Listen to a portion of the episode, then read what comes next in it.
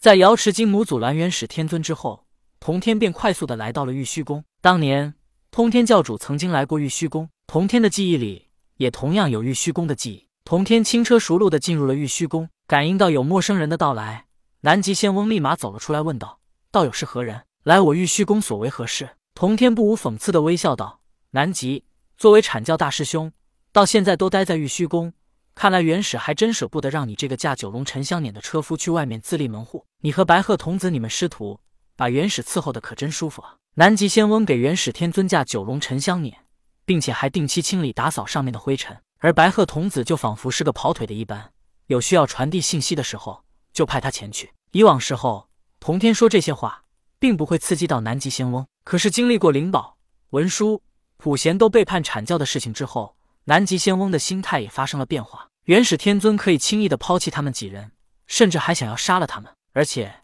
当时南极仙翁与文殊广法天尊的一番谈话，让他知道，文殊虽然修炼了西方教功法，也的确与准提道人走得很近，但只要元始天尊没逼他，他就依然是阐教弟子。他也没有想着叛教，他也不敢。南极仙翁听了同天的话，默不作声，心中暗思：如今我对老师有用，假如我没用了呢？等他怀疑我时，会派什么人来试探我呢？是否也会毫不留情的杀了我呢？看到南极仙翁默不作声的表现，同天暗笑。果然啊，人的心中都有自己的执念与不满。姜子牙的执念是长生，他恼怒元始天尊有能力却不让他长生。同天虽然不知道南极仙翁的执念是什么，可是对比十二金仙、燃灯道人，他们各自都有自己的道场。他们虽然依旧属于阐教弟子，但其实也算是自立门户。可是南极仙翁却一直待在玉虚宫，而且。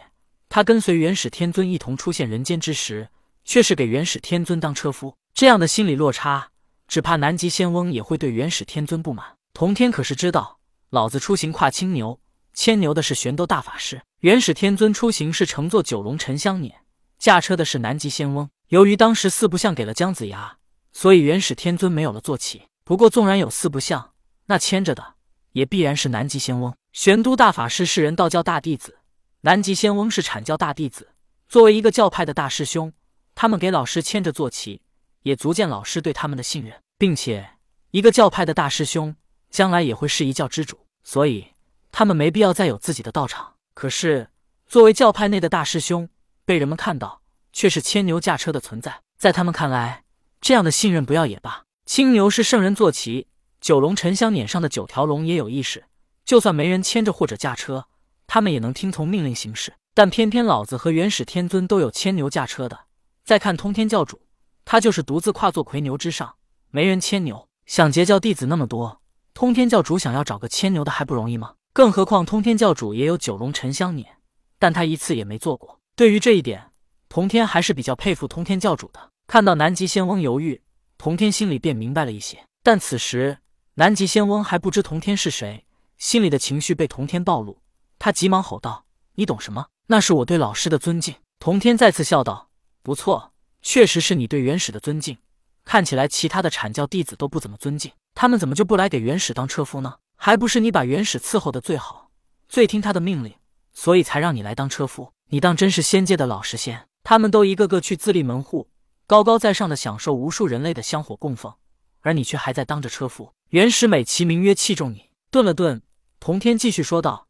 你可以做车夫来表达对元始的尊敬，可是元始就这么坦然的接受了，他为何就不能让黄金力士来驾车，让你也去自立门户，享受高高在上操控他人命运的感觉呢？还不是老实仙好欺负吗？南极仙翁突然冷哼道：“哼，你不要挑拨离间，我对老师的尊敬是你无法理解的。”童天微微一笑，道：“我确实无法理解，但你也用不着这么大声吧？这说明你心虚了。”南极仙翁确实心虚了。